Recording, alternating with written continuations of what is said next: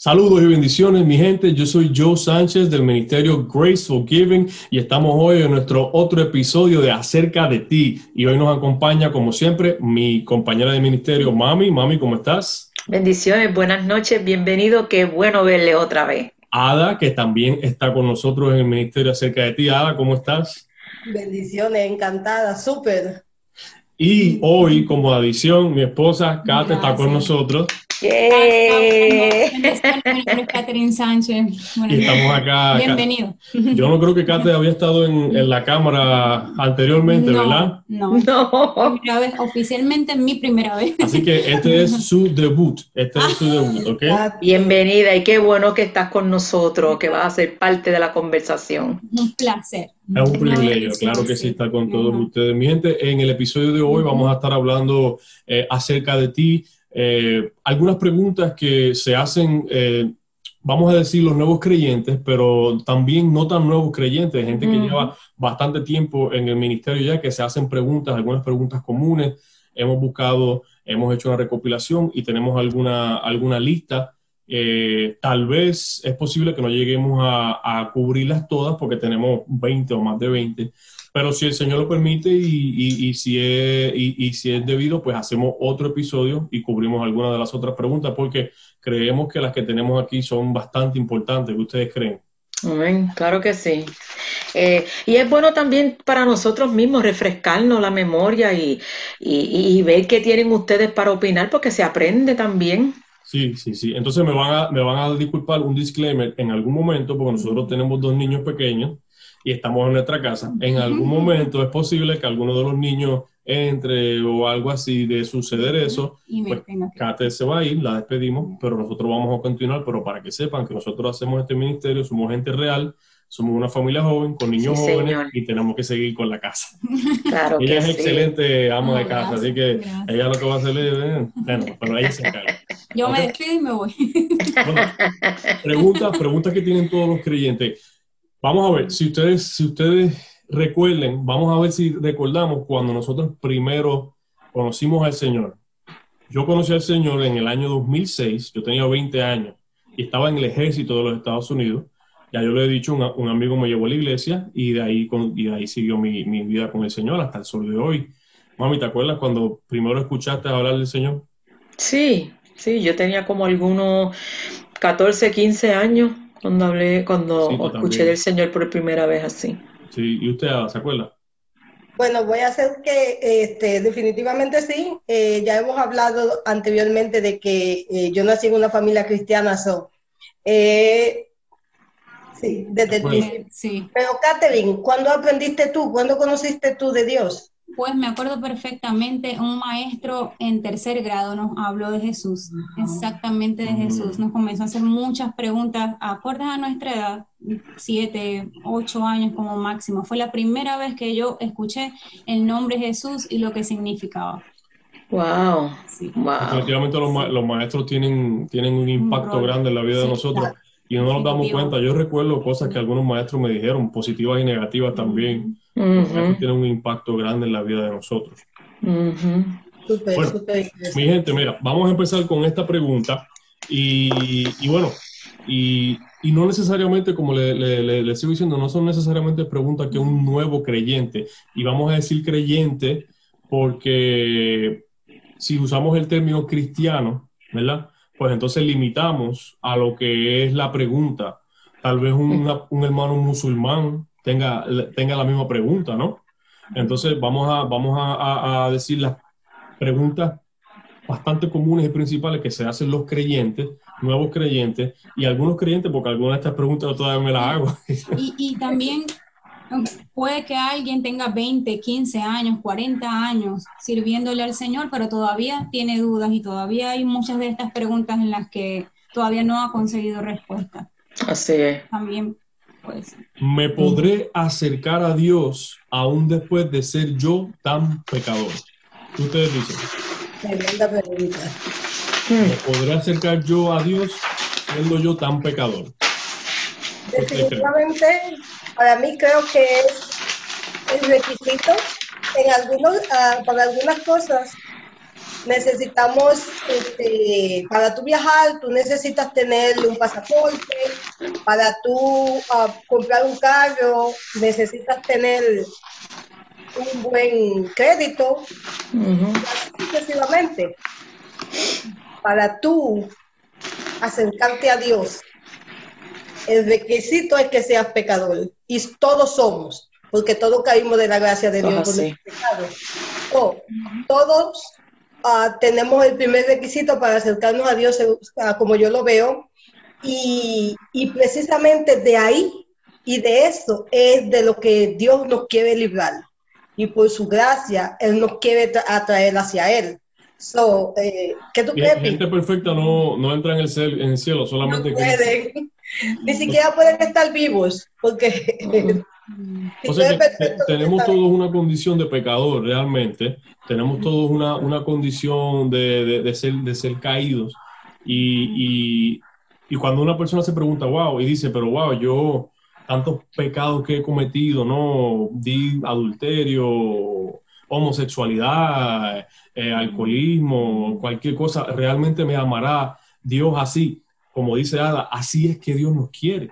Exacto. La Biblia dice que el, el Señor vino a este mundo a rescatar a los perdidos. el que va al, hospital es porque está enfermo, ¿no? una persona que está normal, bien, no, no tiene necesidad de ir al hospital. Sí.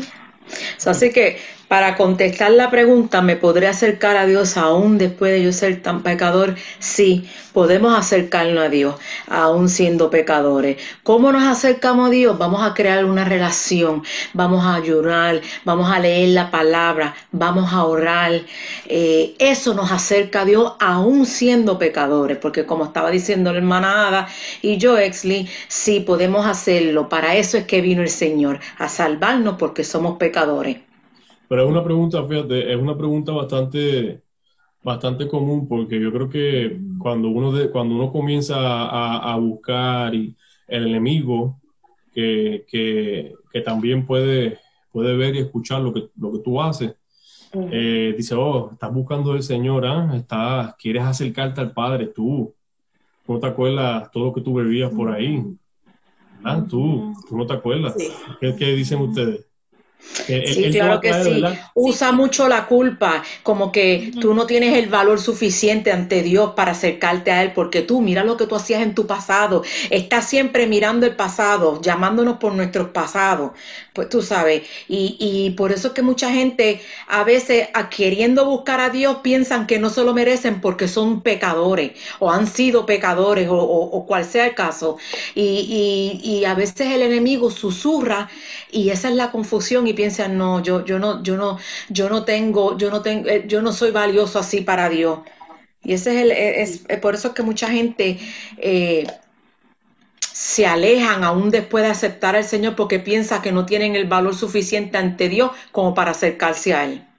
Y que, y que hay que saber el enemigo va a utilizar, no es que el enemigo usted va a escuchar un susurro una mañana o una tarde, el enemigo va a utilizar tu familia, tus amigos, gente cercana, tus maestros para llegar y decir, tú no eres suficiente, Dios nunca va a poder perdonar esos pecados o ese pecado que, tú cometiste, el enemigo va, va a usar gente cercana, eso es algo que, nosotros este, tenemos que, que saber también, tenemos que saber que nosotros una vez que llegamos a los pies de Cristo, todavía no somos perfectos.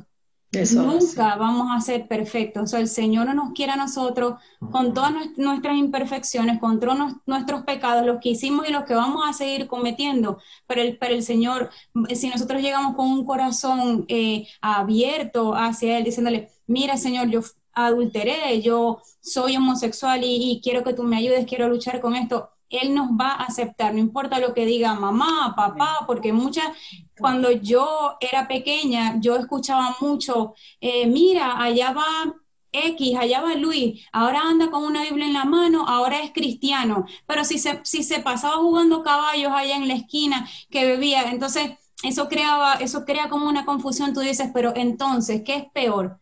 Salir del pecado, pedir perdón o, seguir ahí. ¿Cuál es el camino entonces? Entonces, hay mucha gente que el Señor va a utilizar para mira, tú no, tú, no eres suficiente, tú no, tú, el, Señor nunca te va a querer, pero tenemos que estar claros que sí, que, que, que, el Señor es grande y nos ama, así como nosotros somos imperfectos. Eso es lo que Él busca en nosotros. Fíjate, Catherine, que eso es cierto, es súper cierto lo que tú acabas de decir, y es el hecho de que Satanás, el trabajo de Satanás, desde antes de que tú te puedas acercar a Dios y siquiera considerar ir a la iglesia o, cualquier cosa que tenga que ver con un cambio de vida, Satanás todo el tiempo va a tratar de descualificarte. Él todo el tiempo va a hacer todo lo posible por usar a todas las personas alrededor tuyo que te puedan hundir más.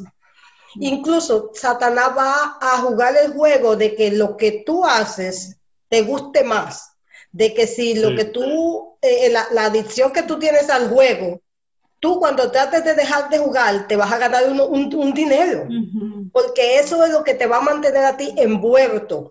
Cuando tú quieras dejar el alcohol, van a venir tus mejores amigos o una fiesta familiar o lo que sea que te va y tú vuelves y recaes. Porque a Satanás no le interesa que tú abras los ojos, porque la palabra dice que el diablo tiene los ojos vendados de, las personas en el mundo.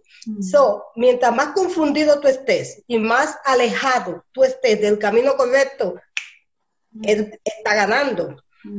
Y la otra cosa que me gustaría agregar a lo que tú dices es, que, por ejemplo, yo hoy, yo le sirvo al Señor, pero Dios no me ama, ni me va a amar a mí más de lo que siempre me amó, aun cuando yo estaba en mis delitos y pecados.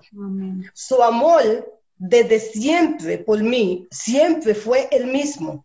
El amor que Dios me tiene a mí como su hija hoy. Ahora, yo tengo, yo tuve la responsabilidad de yo hacer los cambios, de darle el paso, de reconocerlo como mi salvador. Pero su amor por mí es, no va a ser, no hay nada que yo pueda hacer para que su amor por mí incremente. Y él sabe que yo voy a cometer errores. Él sabe porque yo soy una pecadora. Aún yo estoy en la iglesia, aún yo le estoy sirviendo a Él, Él sabe que yo soy pecadora, porque solamente Él me puede ver limpia, porque Él me ve a través de su Hijo Jesucristo, que con su sangre me limpió. Pero decir, yo sigo siendo humana, como dicen por ahí, la chuleta. Y Él sabe que yo voy a cometer esos errores. Ahora, yo debo de vivir una vida limpia, que le agrade a Él por agradecimiento, por su amor y por su gracia. Pero el enemigo, el trabajo del enemigo es asegurarse de que aunque yo esté en la iglesia y yo esté buscando de Dios todo el tiempo, que yo no ore, que yo no me congregue, que yo, ¿sabes? Cualquier cosita por ahí, muy delicadamente, para desenfocarme. Y que llegue y yo pueda un día pensar que no, como decía Pili ahorita, oh, ya yo estaba, ¿verdad?, muy fuerte en el Evangelio, yo estaba tremenda, oración, ayuno y todas las cosas bien, y de repente fallé. Ya no, no tengo, me descalifico yo misma porque ya he permitido que Él tome fuerza, eh, el Dios de este mundo tome fuerza en, lo que yo estoy viendo. Entonces ahí es donde viene que tú comienzas a decir, oh no, yo dejé la iglesia, porque yo fallé. O tú ves alguien que falla en la iglesia y tú dices, ah, no, pero si eso es lo que es aquí, yo voy a dejar eso porque no vale la pena. Sin embargo, no es así. Y como decía Pili, mientras más nos acercamos a Dios, mientras más lo, le permitimos a Él estar en nuestras vidas, más cambiamos. Entonces, una, una, una persona que está considerando eh, buscar de Dios, una persona que está considerando, una persona que tal vez no ha, no ha escuchado de Dios en el pasado y está considerando, wow, ¿qué es esto de, Dios o qué es esto de lo otro? Si yo, yo no valgo nada. Hay otras religiones que te exigen ciertas cosas de ti mismo. Eh, en, en, en, en, el caminar de seguir a Cristo, eh, como Ada dice, es un requisito ser pecador. Porque si, eres peca si no eres pecador, pues algo pasa y Él te va a dejar. Él no, él no, él no, vino por ti entonces. Entonces me gustó esa parte como usted, como usted abrió ahí. Eh, próxima pregunta. ¿Cómo sé realmente que Dios existe? Eso, esa pregunta, esa pregunta no es solamente de nuevos creyentes. Esa es una pregunta que constantemente yo me he hecho, no dudando la existencia de Dios, pero, pero en mi caso eh, me pregunto, wow, ¿cómo, cómo, se, le, se puede explicar? ¿Cómo se puede probar tal vez, no? Pero la pregunta es, ¿cómo sé realmente que Dios existe? ¿Qué tú crees? ¿Qué tú dirías? Sí, sí, ciertamente es una, pregunta que también, también cuando era pequeña me la hacía muchísimo. ¿Cómo sé realmente que, Dios existe? Porque este mundo está lleno de ciencia y con la ciencia todo es eh, probable, todo se puede probar, todo tiene fórmula, eh, sí, fórmula, todo, todo se puede demostrar, entonces cada, nada es oculto. Pero Dios es, Dios es eh, Así incluso no, no hayamos recibido a, Cristo en nuestro corazón, que el Espíritu Santo no esté en nosotros, siempre eh, hay, eh, eh, Dios está en nuestro corazón. Dios, Dios existe. Em, en la Biblia, em, creo que es en el segundo capítulo de Romanos, por ahí, dice que no hay excusa, ¿no? Para uno no creer que Dios existe, porque eh, los árboles te hablan de Dios. Claro, eh, a lo mejor no, le dicen Dios. Salmo, Salmo 19 dice, los cielos cuentan la gloria de Dios y el firmamento anuncia la obra de sus manos. Ahí los árboles, el sol, la luna, el viento, eso, eso nos anuncia la existencia de Dios. Pero entonces la ciencia, como dice Kate, la ciencia también, y a Ada le gusta la ciencia, Ah, la, ciencia, entonces te dice, sí, pero hubo una explosión y de esa explosión hubo unos gases y los gases hicieron que, que los árboles que los árboles nacieran. ¿Qué usted dice, Ada? El Big Bang. El Big Bang. Big Bang, Theory. Primero que nada, filósofo al ataque. eso que tú mencionas, el Big Bang, es una teoría. Y las teorías son para probarlas o no pero es una, se queda ahí, en donde no ha sido posible la, ni una cosa ni la otra. Ellos creen, pero ellos no lo pueden definir, pueden ser absolutos. Y cuando yo estaba creciendo, había un programa que yo me encanta y, el pastor, eh, bueno, es un pastor eh, tremendo y el programa se llama Verdades Absolutas para un Mundo Relativo. Entonces, sí, entonces resulta que para mí Pregunta. Con lo que decía Catherine, de, cuando sabe que Dios existe porque lo sentimos. Cuando una persona está, no conoce a Dios, cuando tú no conocías a Dios, Joeli, mataste. tiene razón, ajá. Robaste. No, no, no. Y si te, a una persona que hagan esas cosas está bien, pero nosotros, en nosotros está la conciencia. Sí que es una, un indicativo de que aún sin nosotros conocer a Dios, como es reconocerlo, porque el hombre tiene un lugar como si fuera un, una puerta de esa secreta que ponen en las películas, que tiene un espacio de un, un uh, diamond, un diamante, y solamente ese diamante abre esa puerta cuando es puesto en el frente. Yo creo que el hombre tiene un lugar en su alma, en su corazón, en tu yo interno, que solamente cuando Dios llega a tu vida hace sentido el apóstol. ¿Cómo se dice eso en español? Que no me acuerdo. Rompecabezas. El rompecabezas. ¿Viste que mi inglés está más avanzado que mi español? cuando Dios viene a tu vida, el rompecabezas, entonces hace sentido. Porque mientras tú no le sirves al Señor, todas las cosas que tú has vivido, muchas veces tú ni las entiendes, ni sabes por qué, y vives con un montón de sentimientos bien distintos y bien que te arrastran. Pero cuando Dios es... ¿Ustedes ven eso en la pantalla? ¿Qué? No, ok, no lo ven. Ok, ok. Entonces, aquí, ok. Entonces, mami, te pregunto, y disculpe, Ada, eh, te pregunto, mami, si viene alguien, y a usted mismo, Ada, y a ti, si viene alguien y te dice, bueno, ok, eh, yo, yo, puedo, yo puedo creer que hay un, hay un creador. No, la pregunta es cómo existe realmente Dios. Yo puedo creer que hay un creador. Yo puedo creer que un ser más allá que nosotros creó todo esto. Pero a esa, a esa persona que ustedes le dicen Dios, que su Hijo Jesucristo vino a la tierra y que es todopoderoso, yo no, yo no creo en eso. O si te dicen, si te dicen, por ejemplo, este, yo no creo, yo creo en Dios, pero no creo en el Dios tuyo, creo en el Dios de los musulmanes, o, creo en Buda o en otro. Mira, podemos, yo le, le diría a esa persona, vamos a buscar en todos los libros, en Google, vamos a buscar en todos lados, dime uno, además de Cristo, que haya sacrificado su vida por gente como nosotros. Busca uno y, y nómbralo, no va a conseguir otro que Cristo. Ya ahí él va a tener, va a decir... ¿Qué pruebas? ¿Qué, pruebas, ¿qué pruebas tenemos? Y, y, y, no estoy entrando en apologética, la, eh, eh, tal vez un poco, porque la apologética defiende la fe, pero entonces... Pablo, Pablo en la Biblia dice, en una de las cartas, que nadie puede dudar de la vida de Cristo, porque más de, en uno de, de muchas cosas, muchos milagros, miles de millones de milagros que él hizo, eh, más de 500 personas lo vieron.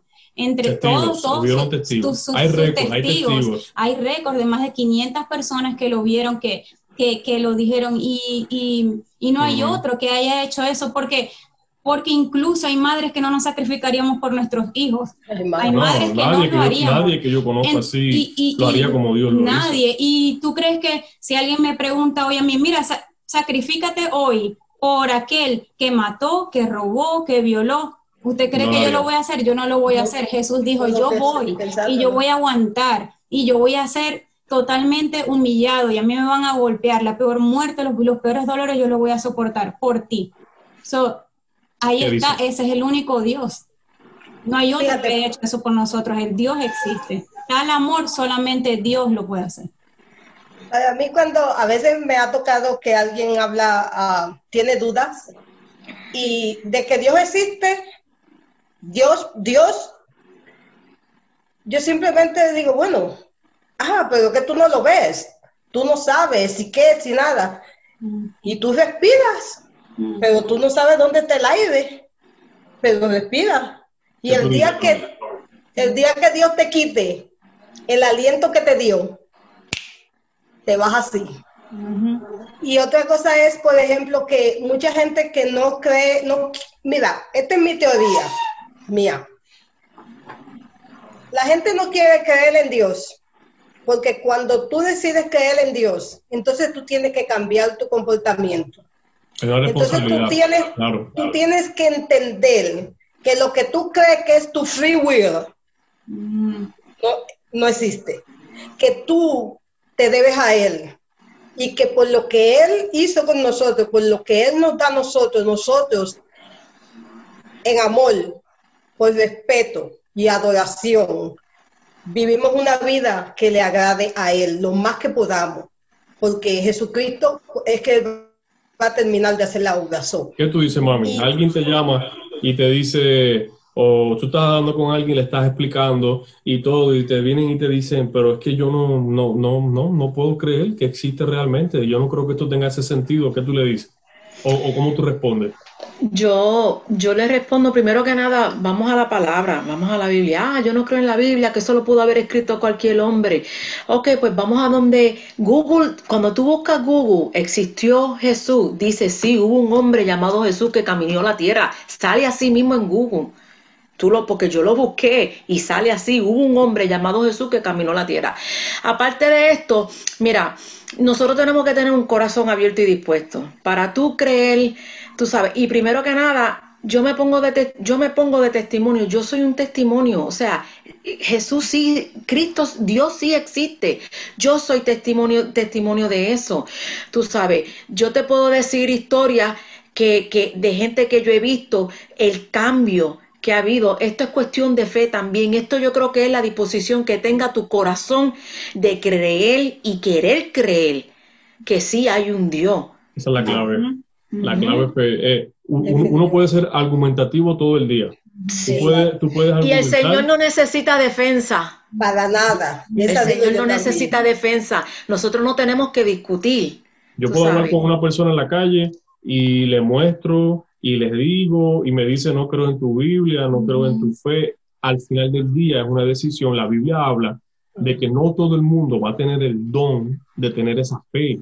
El Señor le va a dar eso a algunas personas y le va a tocar la puerta a otros y no todos van a responder. Entonces, lamentablemente, no todo el mundo va a creer eso en, fe, lo van a sentir. Y, te van a argumentar y tú le vas a traer Biblia, y le vas a traer escritura, y le vas a traer hechos, y le vas a traer la hada con su filosofía, y le vas a traer todo, y no van a creer porque el plan de ellos es argumentar el plan de ellos, pero la realidad es, como dice Ada, como dice Mami, como dice Kate, hay un factor fe, hay unos cambios en nosotros, hay una, hay una naturaleza, unas cosas, porque por ejemplo, y nos vamos a la próxima hora, figúrate tú, hay gente que dice que nosotros somos un juego, que una dimensión más alta nos creó.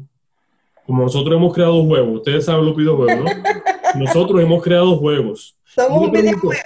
Oye, ajá, y yo les digo, y yo he pensado, digo, ven acá, el juego que nosotros hemos creado, el, muñequito tiene que ir al doctor, da luz, eh, tiene un sistema digestivo como el de nosotros, con tanto detalle.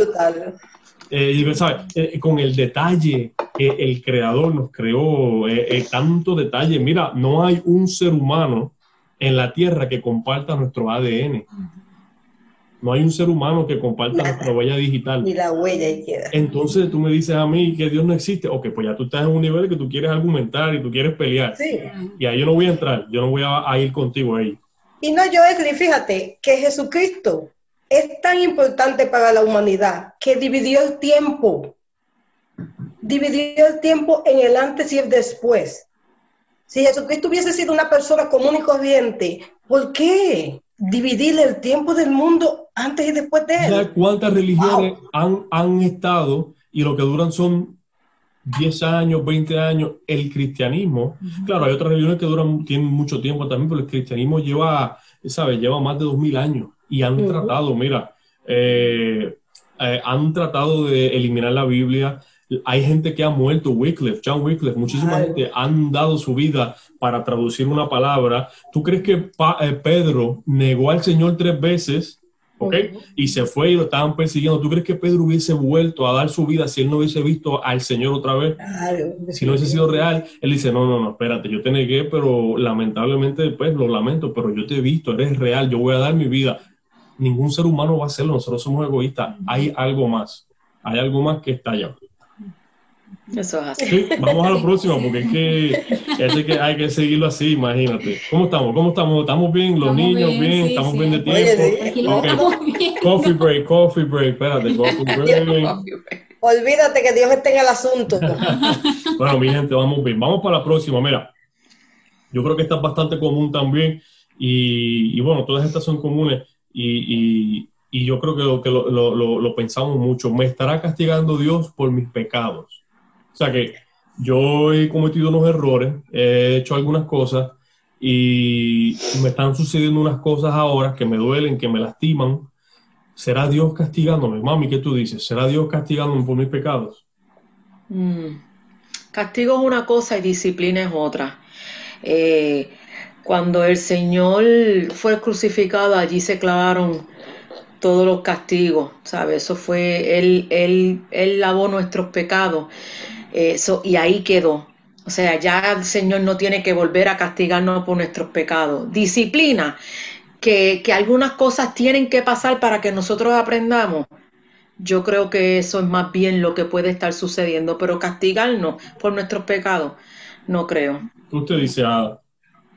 Bueno, mira, para mí, como dice Pili, cuando yo vine al Señor, todo lo que yo había hecho, todo lo que yo había dicho, había pensado, todo aquello que le ofendía a él, él lo tomó de mí y dice que lo arrojó en el fondo del mal, que él me perdonó y me lavó limpiecita, blanquita, que resplandezco. Y yo entiendo que el Señor sabe de los pecados que yo pueda cometer en mi futuro, que no debe uno pecar, ¿verdad? Porque eso es bien pero el Señor sabe porque Él sabe qué, qué, qué, es esto, Él sabe qué es lo que yo soy. Pero con relación a sentir que puede que Dios me esté castigando, que algo que yo estoy viviendo ahora sea un castigo que Dios me está enviando por algo que yo hice en el pasado.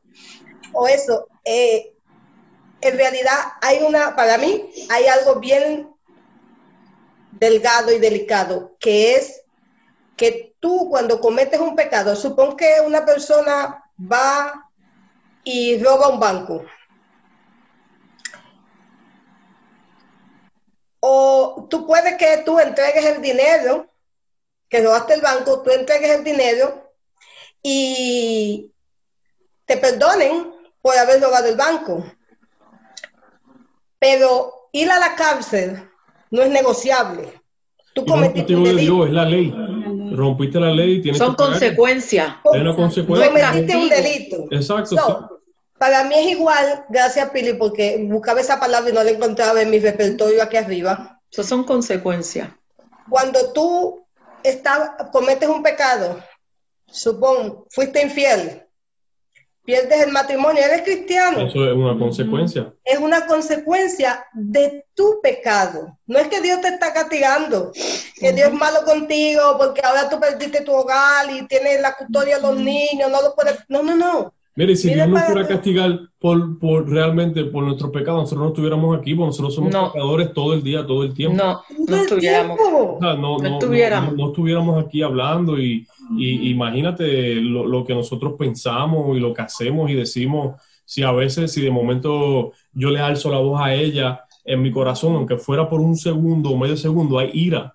Entonces estoy pecando estoy pecando. Y ya por eso entonces el Señor me va a castigar. Entonces no, no hay, no hay, no, no, no creo. Otra cosa, en la Biblia, en cierto lugar, le, le preguntan al Señor, ese muchacho, eh, ¿por qué está así? Fue él, fue su familia, eh, fue su abuelo. El Señor le dijo, no, no siempre que le está pasando algo a uno es porque uno hizo eso.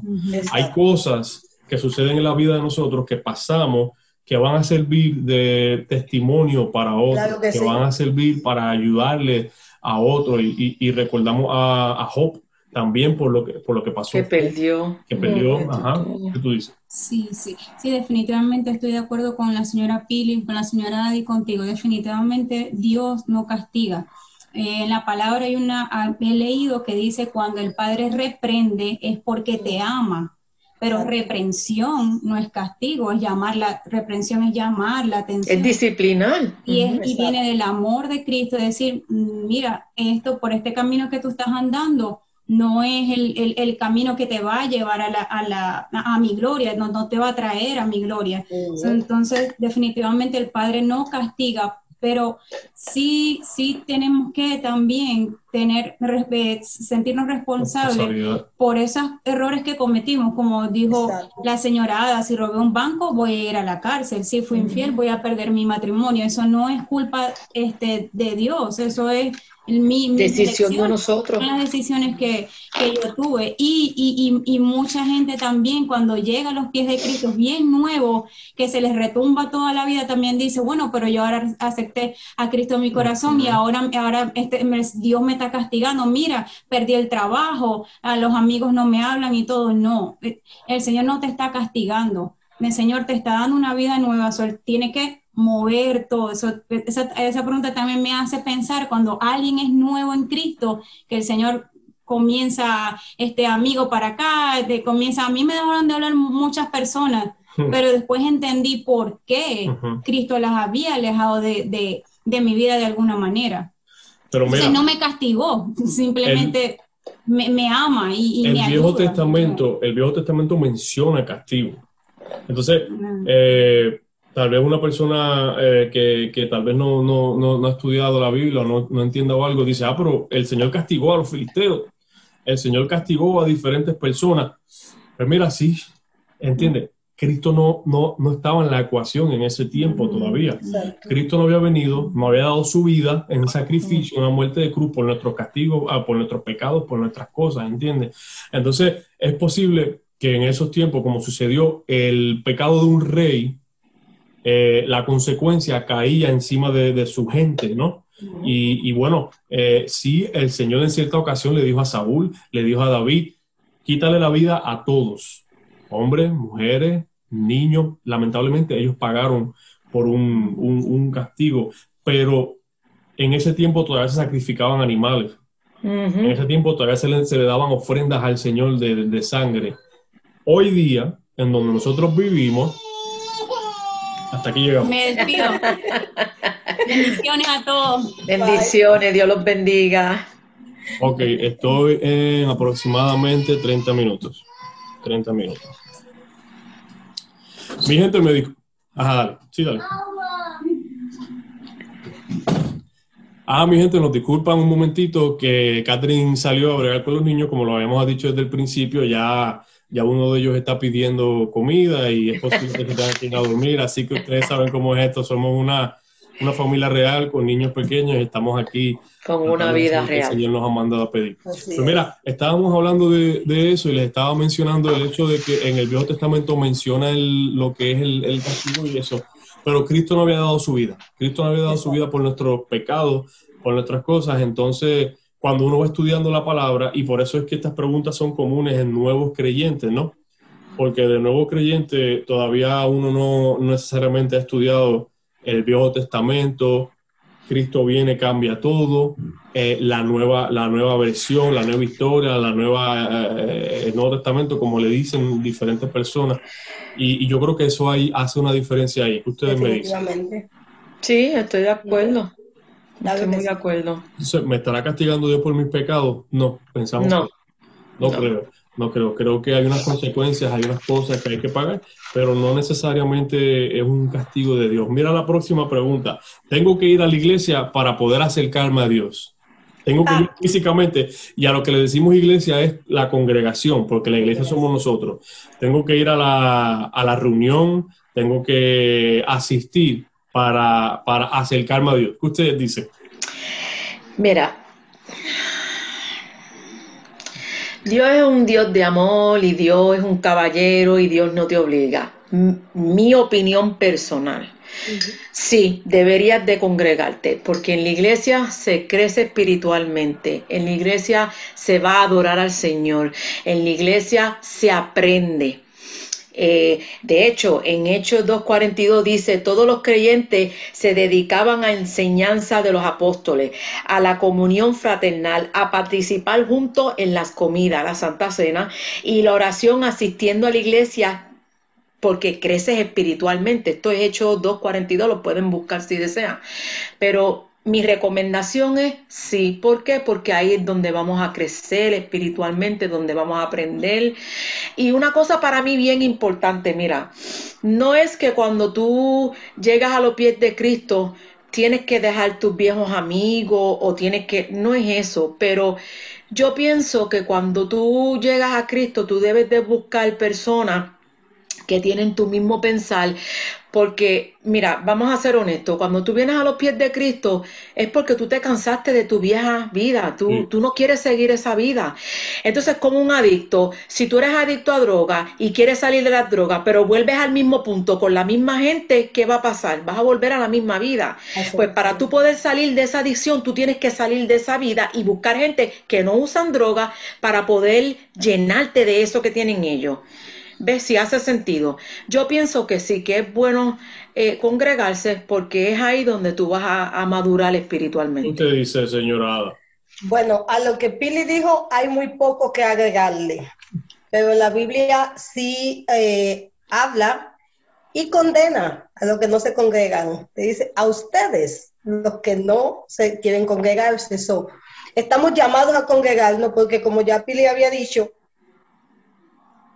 la congregación nos ayuda a crecer, nos, da apoyo, nos fortalece.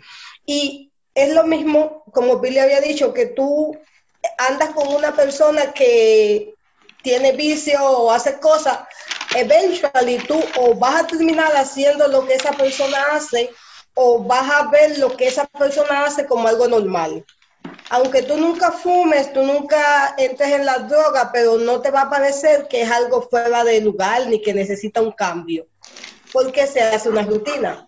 Porque cuando una de las cosas que Dios nos da, una de las herramientas que la Biblia nos enseña para nosotros fortalecernos como cristianos, es la congregación de los santos, estar reunido con personas que tienen los mismos intereses que tú y pueden mentorearte. Y alguien decide eh, no ir a la iglesia y en la casa está orando, está buscando de Dios, eh, está guardando el, domingo, está ayudando todo eso. ¿Está recibiendo de Dios? ¿Se está acercando a Dios o no? Para mí, para mí, fíjate, ahora mismo vamos a decir, en COVID time, tú tienes que estar, eh, hay ciertas cosas que hemos tenido que hacer y se ha creado la congregación en Zoom, en, online, como estamos nosotros aquí. Pero este, primero la Biblia dice que te debes congregar, y si la Biblia dice que debes congregar, te debes congregarte. Eso para mí no tiene vuelta a No hay otra forma de verlo. Te tienes que congregar. Entonces, este, buscar a, a Dios en tu casa, hacer todas esas cosas que tú dices, son aditivos necesarios para tú crecer en el espíritu pero de que debes de buscar una congregación que, te, te dé apoyo, te dé support y que te ayude a estar más conectado con Dios, definitivamente, eso es indiscutible. Y entonces, mira, tengo personas que conozco que en este tiempo que han estado alejados de la congregación, de la iglesia física, el edificio y de ver a sus hermanos en la fe, se han enfriado, se han perdido la costumbre, eh, se ven el programa ah, por, el, internet y lo ponen, pero ni siquiera lo están viendo. Ponen al pastor mientras el pastor está predicando, está orando, están haciendo 20 mil cosas por la casa. Eso no es un tiempo con Dios. Entonces, eh, el tiempo de Dios, cuando tú vas y te unes con un grupo de hermanos, que tú sabes lo rico y lo chulo y lo bello que se siente, cuando uno está en adoración eh, juntos y en armonía. Eso no tiene precio. Sí, yo creo que yo estoy, de acuerdo, sí. Eh, eh, no, no, no, hay, no, no hay, hay que ir a, la congregación para encontrar a Dios, pero la unión de hermanos, la, la, coinonía, nos ayuda a acercarnos más al Señor, nos ayuda a conocer a mejor a Dios, nos motiva. y yo he conocido varias personas que han querido dejar de ir a la iglesia por diferentes razones y lo menos que hacen es buscarle, se, se como se usted dice, se conectan, supuestamente ponen el background de la, la, predicación, pero entre la familia, la comida, el que, el que hacer en la casa, no es lo mismo. No, lo hacen, no lo hacen. No es lo mismo. y el enemigo se, como usted dice, hay una situación ahora en donde se está, pero muchos de estos lugares te, te hacen el servicio, te hacen la, la, adoración y te tratan de envolver y todo eso. Eh, no es lo mismo, ya no es lo mismo. Y cuando uno va a la congregación, a la reunión con hermanos en un común acuerdo, se recibe de una manera diferente. Así que si, si, estás pensando dejar de ir a la iglesia porque crees que puedes buscar a Dios desde tu casa, reconsidéralo. Eh, busca, busca en la escritura, busca tal vez gente, eh, small groups, grupos pequeños, porque también hay gente que no le gusta la situación de las iglesias grandes y las mega iglesias y todo eso, ¿no? Y hay gente que no le gustan las iglesias pequeñas. Eh, sí, olvídate que hay iglesias para todos gustos. Sí, hay iglesias para todo, hay situaciones para todo el mundo. Busca la que mejor te convenga, pero te recomendamos, y es solamente una recomendación, que te congregue. Es importante, ahí se aprende, se crece, se madura y tiene gente que te apoya. Normalmente sí, normalmente sí. Ahí, claro, hay, hay lamentablemente hay congregaciones que, pues, que han traído problemas, polémicas y todo eso. Pero en mi, en mi experiencia así y opinión, no es la mayoría. sí, pero fíjate, ponlo, míralo de esta manera. Porque tú tengas problemas en tu trabajo, ¿tú vas a dejar tu trabajo? Ajá. ¿No? No debemos mirarnos de esa forma. Eh, lo que tenemos que hacer es alejarnos de esos puntitos que, que quizás tengan ese tipo de polémica y mirar, mirar, mirar hacia arriba. No mires aquí ni mires allá. Mira allá arriba. ¿Sabes? Enfócate en eso porque nosotros necesitamos de nuestro trabajo para poder, ¿verdad? Sobrevivir. So, no porque haya un problema en mi trabajo quiere decir que yo lo voy a dejar. Pues entonces yo necesito alimentarme espiritualmente. No porque haya un problemita en la iglesia quiere decir que me voy a alejar. Así. Mira que, perdón, mira que pienso yo que pasa con mucha gente y las iglesias que ellos eligen para visitar o congregarse primero que nada, para mí, tú debes buscar una iglesia que esté cerca de Jesús, que tenga a Jesús como el centro, que, que, que tú... ¿Cómo sabemos? Precisamente ese es el punto. Gracias por preguntarme, profesor. el punto es, tú te tienes que meter en tu Biblia, tú te tienes que meter con Jesús para que cuando tú vayas a algún lugar, tú de una vez te das cuenta. la Biblia no dice eso. La Biblia no me dice eso. Ese no es el Jesús que yo conozco. O este sí es el Jesús que yo conozco, me voy a quedar aquí. Entonces, es así. Si tú, por ejemplo, tú estás buscando, sales a buscar, qué sé yo, un cantante de ópera por, por la plaza y tú no sabes cómo luce esa persona, tú puedes ver mil personas y no vas a saber quién es. Pues la primera regla para tú saber, en mi opinión, cuál es la mejor iglesia para ti, es identificarlo a Él, conocerlo a Él, ver qué es lo que Él dice, qué es lo que Él quiere de ti. Y cuando tú tienes eso bien claro, metiéndote con la palabra y pidiendo al Espíritu Santo iluminación, entonces tú vas a buscar la iglesia. Cuando tú vayas a una iglesia X o la propia iglesia en la que tú te estás congregando, tú te vas a ir dando cuenta.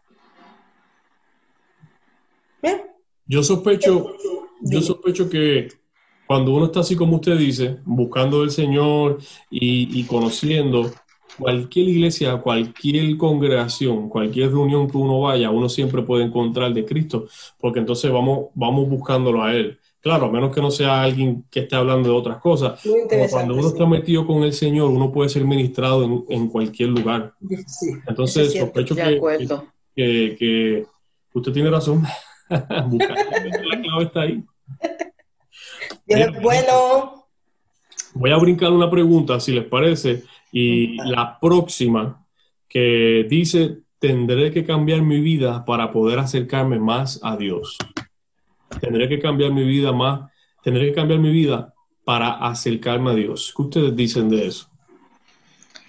Volvemos a lo que había dicho ahorita, ¿sabes? Si eres adicto y te quedas en el punto de la adicción, no, no, no vas a, no vas a cambiar, eh, te vas a desenfocar.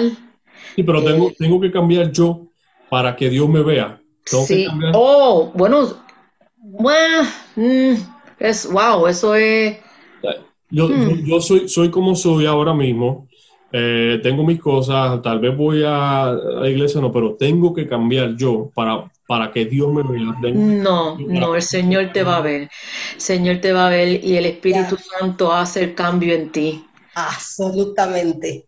Sí, o sea que, te va a ver. si yo trabajo en, en, una discoteca, sirviendo bebidas y haciendo ese tipo de cosas, eh, no, todas, no todas morales tal vez, tengo que cambiar yo para, que, para poder acercarme a Dios, para que el Señor me vea si tú trabajas en una discoteca y estás reunido y alrededor de, lo que todo eso representa, y el Señor te ha tocado para tú entregarle tu vida a Él, no pierdas tiempo. Ve, arrodíllate, entrégate, enamórate. ¿Qué sabes qué va a pasar? El Señor te va a dar otro empleo de acorde. Ajá. Puedes ahora. El Señor va a ayudarte a que tus circunstancias cambien, para parecerte cada vez más a Cristo en la medida en que tú trabajes para lograr eso. Pero ese, cambio viene, eh, mucha gente viene progresivamente, otra gente realmente cambia de la noche a la mañana. Pero yo creo, son los menos. no, no, tú no tienes que hacer para, para que el Señor te venga y te vea. No, tú no tienes que hacer nada más. Él viene y cuando Él llegue, entonces hay un cambio. Y ya tú automáticamente, como usted dice, este trabajo ya no me hace bien, este trabajo no, esto es inmoral, no me, pero, pero, pero decir, por ejemplo, eh, ay, yo tengo que, pues, no sé, tengo que casarme antes de que el Señor me, me, me, me, o estoy viviendo, estoy viviendo eh, con una persona, no estamos casados, ¿no? Y, pero tengo que casarme antes de poder ir a la iglesia y buscar al Señor. No. No. No, Nada. Así mismo como estamos, así mismo como somos, ahí mismo donde estamos, el Señor te puede ver. El Señor puede llegar a ti y puede hacer ese cambio. Conozco gente que, wow, eh, bochinche, eh, violentos, físicamente violentos, verbalmente violentos, conocen al Señor y, y, verdad que de la noche a la mañana el cambio es un cambio que solamente Cristo puede hacer. Pero ellos solamente el Señor. En su, en su propia fuerza ellos no cambiaron nada, no, no podían, no tenían las herramientas. Viene Cristo a tu vida progresivamente o de la noche a la mañana, pero el cambio lo, lo hace Él. Después uno tiene que decidir hacer ciertas cosas y todo eso, ¿no? Pero no, yo no tengo que ser diferente para que el Señor venga y me vea y, y me acepte, Él me acepta así como yo soy. No importa quién tú seas, no importa qué tú hayas hecho. Eso cuando dice no importa, es no, importa. Porque resulta que pecado es pecado. No hay chiquito, no hay grande, no hay blanco, no hay azul. Pecado. Pecado, pecado. Entonces, todos somos culpables. Es, es un tema bien interesante. A, lo mejor tenemos que hablar de eso después. Eh, el, homosexualismo a los ojos de Dios no es diferente al mentir. Tú pecaste de una forma diferente a mí. Ah, exacto. Simplemente. pecar diferente. lo mismo.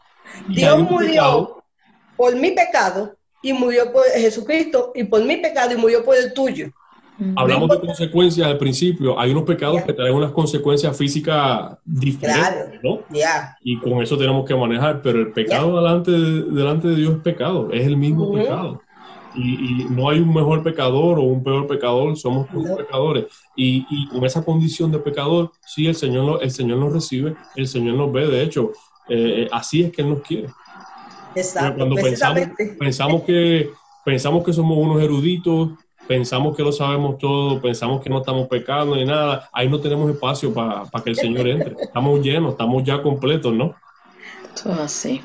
Mira, Dios es tan sabio que Él sabe lo que hizo, Él nos hizo y conoce cada, oye, una de las cosas más maravillosas es que el Señor conoce cuántos cabellos, imagínate, Billy, cuántos cabellos tenemos nosotros, bendito, es increíble. y a toditos nos, conoce por nuestros nombres. él sabe todo. Y una de las cosas que a mí me impresiona es que el Señor, el Señor, sabía todo lo que yo iba a hacer y lo que voy a hacer. y, todas las cosas sobre mí, aun cuando yo estaba afuera. Y así como la palabra dice, te quiere. Así me quiso y estaba esperándome. Y tenía, tenía ese espacio para mí para escribir mi nombre en el libro de la vida. Entonces, dice, la Biblia dice que de lo vil y de lo, de lo sucio, de lo feo, Dios se, se, eh, lo, lo, busca y lo cambia para avergonzar a los sabios. También es importante notar que no hay nada que yo pueda hacer para ganar que Dios me ame para ganar que Dios haya muerto por mí. Porque el Señor sabía, imagínate tú, que fuera por hecho. A pesar de que sabemos que la gracia, eh, eh, la, fe sin, los ricos y millonarios tuvieron más acceso a Dios si fuera así por eso, imagínense. Niño. No, no, no, no hay nada. Mira, nadie podría. No, no calificaríamos, ¿verdad? Sin embargo, el Señor, sabiendo todo esto, porque el Señor lo sabe todo, el único requisito que el Señor tiene para Él darte lo que ha prometido es ser pecador. Y como te decía al principio, ese requisito lo tenemos todos. Eso es así. Todos cumplimos ese requisito. Ya, ya, sí. yo creo que nos queda eh, espacio para una pregunta más, si tienen el Dale. Shoot. Entonces, eh, voy a, voy a, brincar otra más, si les parece, para ir a la que dice, se facilitará mi vida cuando le entregue mi vida a Dios. Yo creo que es importante hablar. Es decir, es decir, eh, ok, me, entregué al Señor hoy. Eh, ¿Ahora qué? Ahora ya todo va a ser color de rosa. Ok, ¿qué ustedes dicen? Buena suerte. Ah. Sí, no, mira, no, no te vamos a, no te vamos a pintar un cuadrito de color de rosa, ¿por qué no? Pero el Señor en su palabra dice, en el mundo tendrás aflicción, eso fue una promesa, pero no temas porque yo voy a estar contigo. O sea, No porque nos entregamos al Señor quiere decir que nuestra vida se va a facilitar, no las cosas van a ser, nos van a caer del cielo. No, no, tenemos que tenemos que trabajar igual, tenemos que alimentarnos, tenemos que buscar la palabra, vamos a sufrir aflicciones. Pero el Señor va a estar ahí con nosotros. Vamos a sufrir pérdida, vamos a sufrir aflicciones. Eh, a ver, eh, va a sucedernos que tal vez el, dinero no nos va a dar para pagar algunos biles, ¿no? Eh, nos van a, lastimar, a maltratar. ¿Qué usted dice? Ah, pues fíjate que yo como filósofa me gustan los ejemplos. Y este, imagínate un niño que viene de un carrusel, de un playground, que está jugando y todo eso, pero de repente tiene que entrar para llegar a su casa, tiene que entrar por un camino que está un poco oscuro, no sabe qué le espera, es distinto, es algo que no ha hecho antes. Y puede que cuando esté a la, salida del playground, donde estaba tan contento y las cosas le iban quizá muy bien, y ve este camino, quiera volverse atrás y decir, no, allí yo estaba mejor, más seguro, y por lo menos sabía lo que, lo que había.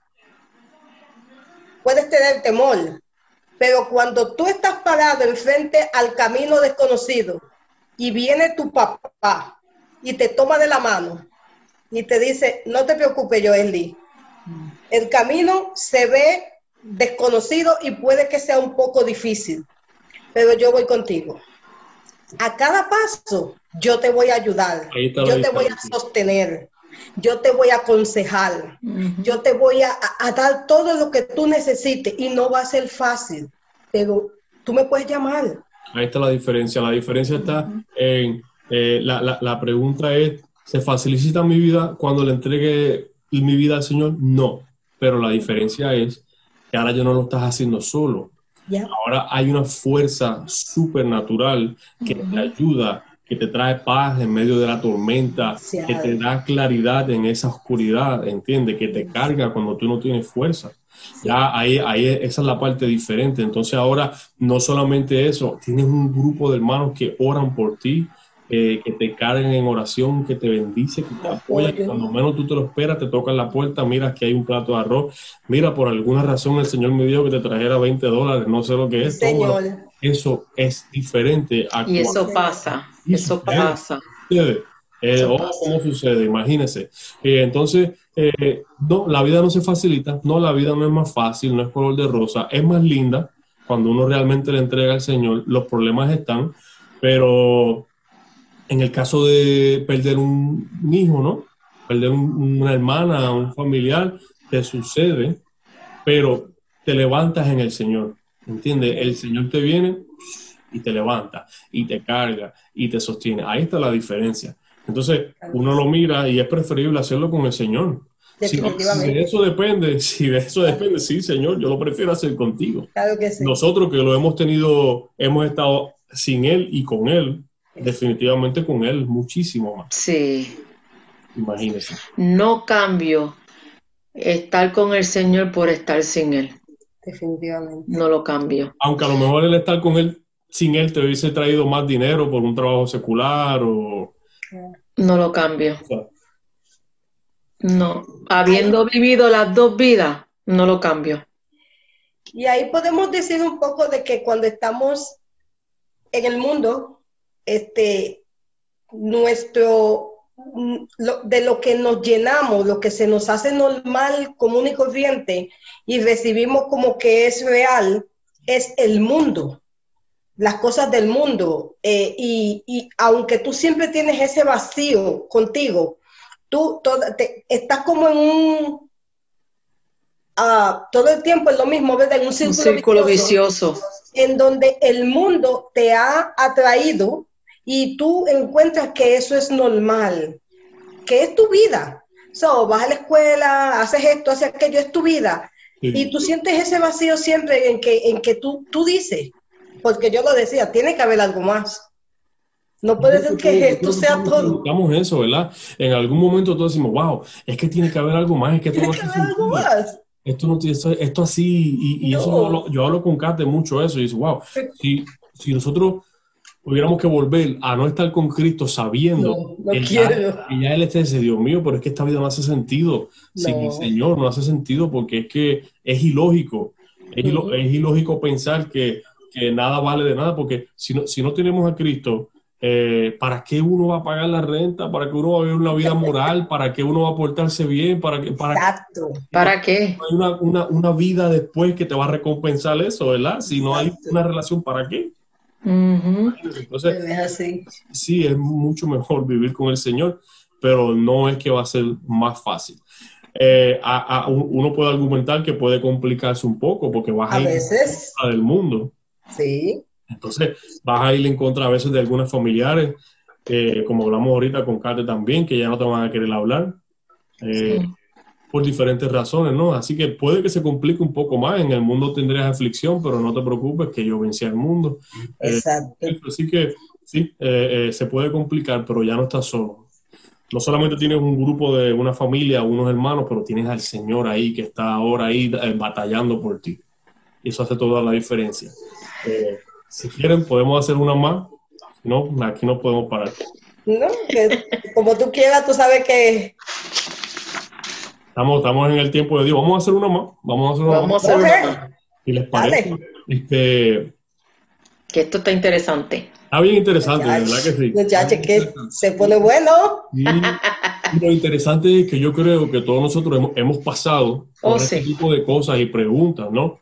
Claro que sí. Wow, me amará Dios como soy. Wow, pero soy tan pecador. Wow, pero se me va a hacer difícil. Mejor no lo hago. Mira, que yo, yo he hablado con gente que me dice, mira, como Ada habló ahorita, eh, eh, eh, esto, es un, esto conlleva un sacrificio y una responsabilidad. Wow, Yo prefiero no.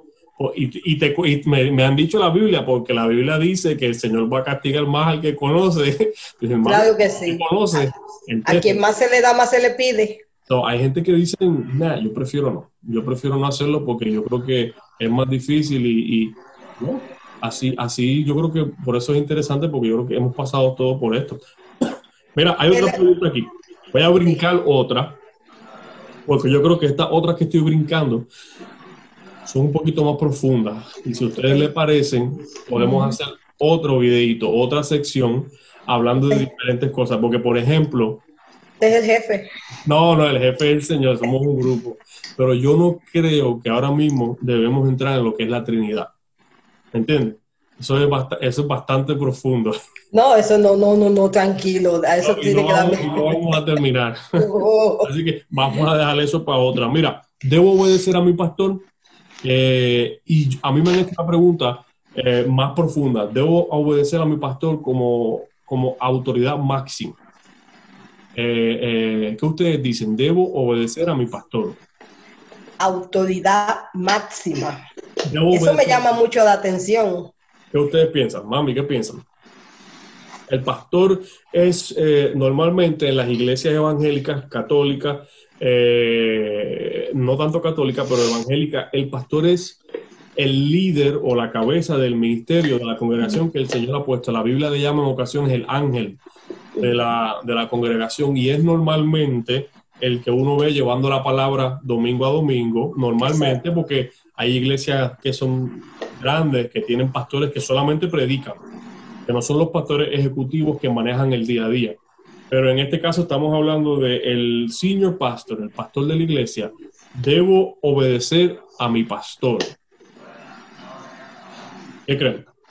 Yo creo que sí, ah, yo creo que sí. Ahora, eso te iba a decir. Eh, entiendo que sí, que debemos obedecerlo como, como la persona que Cristo ha puesto, que el Señor ha puesto ahí para dirigirnos, para, para darnos palabras.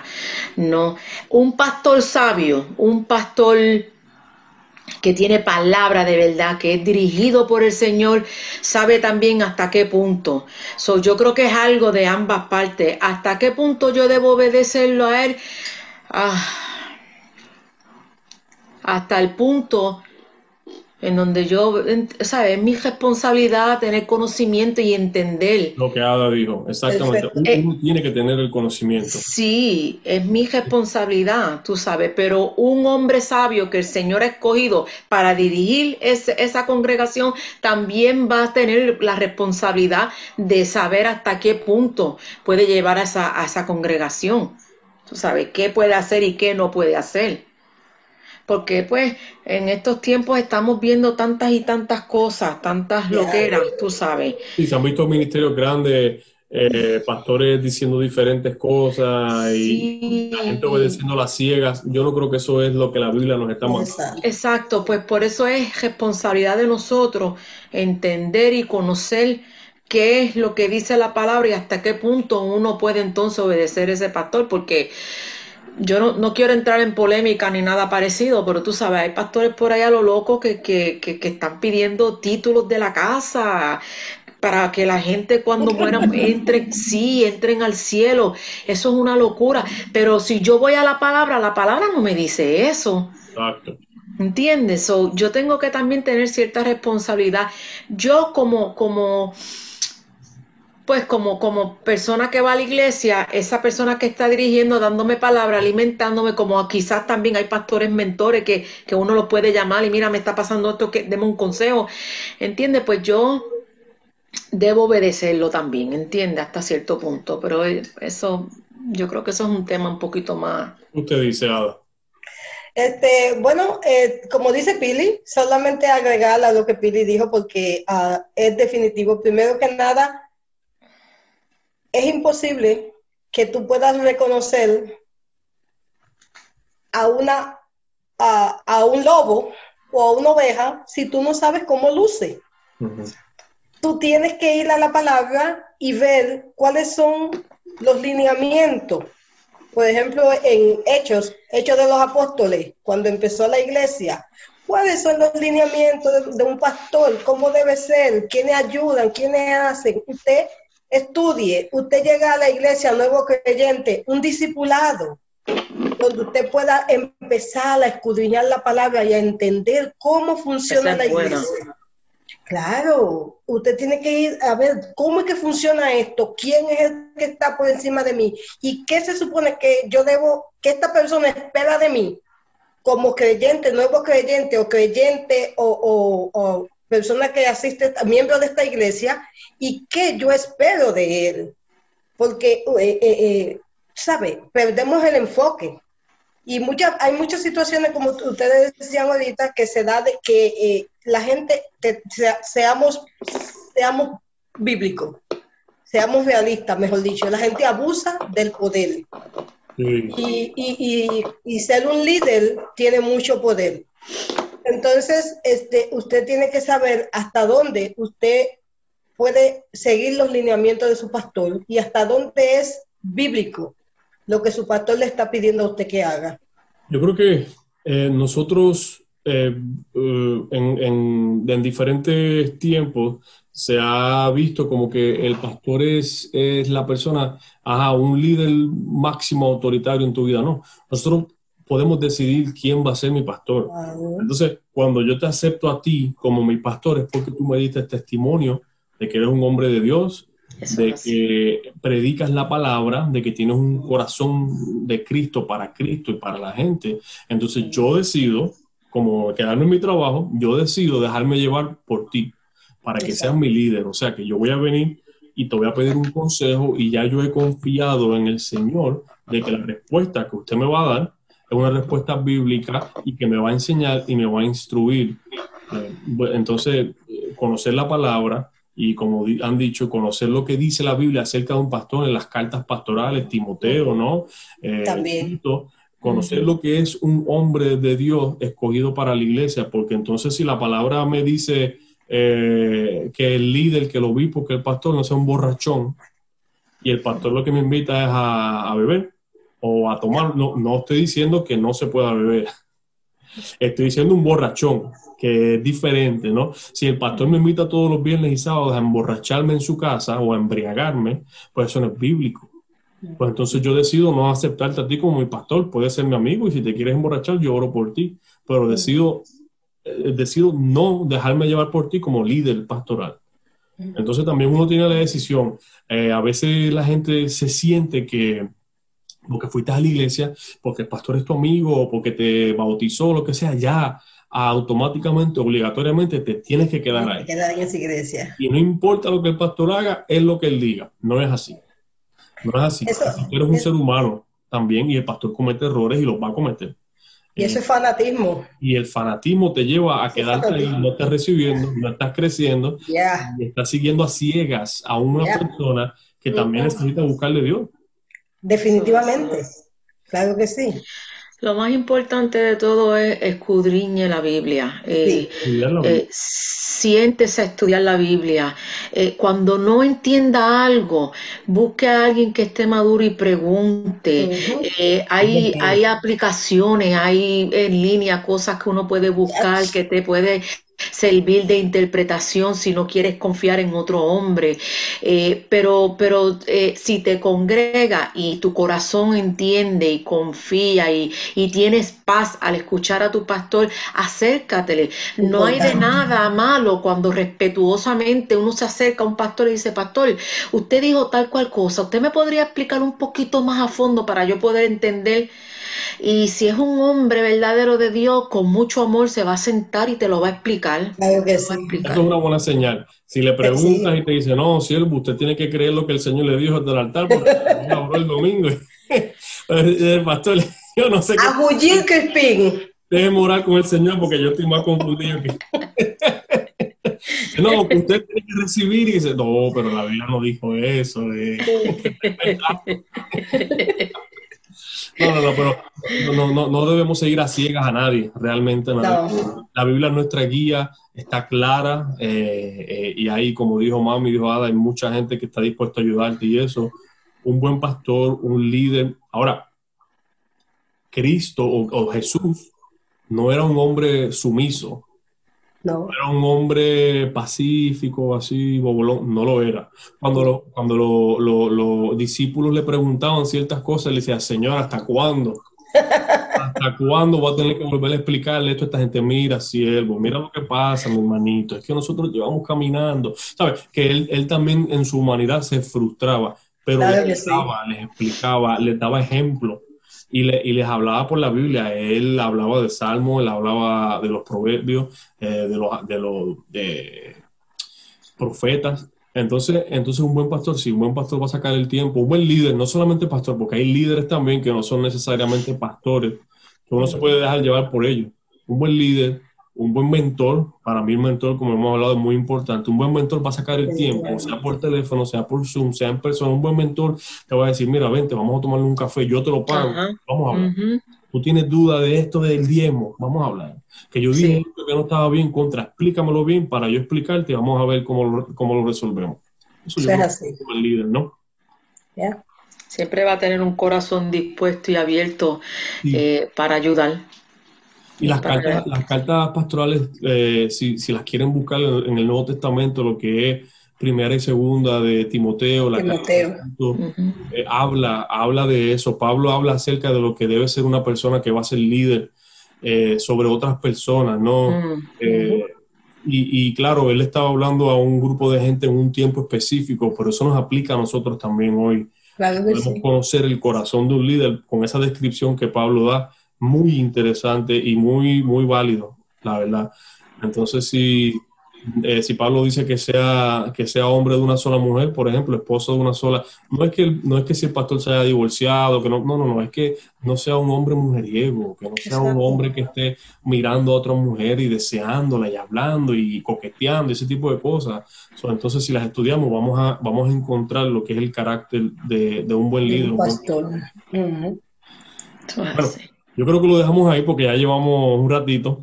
Para que podamos entonces eh, cortarlo ahí. Vamos a continuar. Vamos a después vamos a, mirar las que las que se nos quedaron porque son son eh, preguntas válidas que yo creo que, que, se siguen haciendo haciendo no solamente los nuevos creyentes pero todos nosotros, ¿no?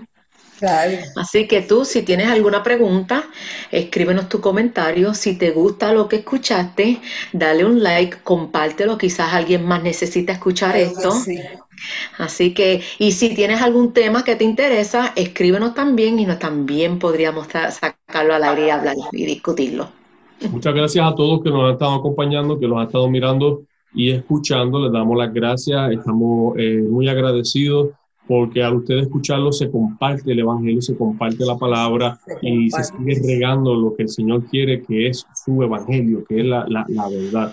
Entonces, ajá, como dice mami ahí, cualquier duda, cualquier pregunta se pueden comunicar con nosotros, con cualquiera de nosotros. Vamos a continuar en esto. Gracias, mami. Gracias, Ada. Gracias a Kate. Ir a dormir a uno de los niños.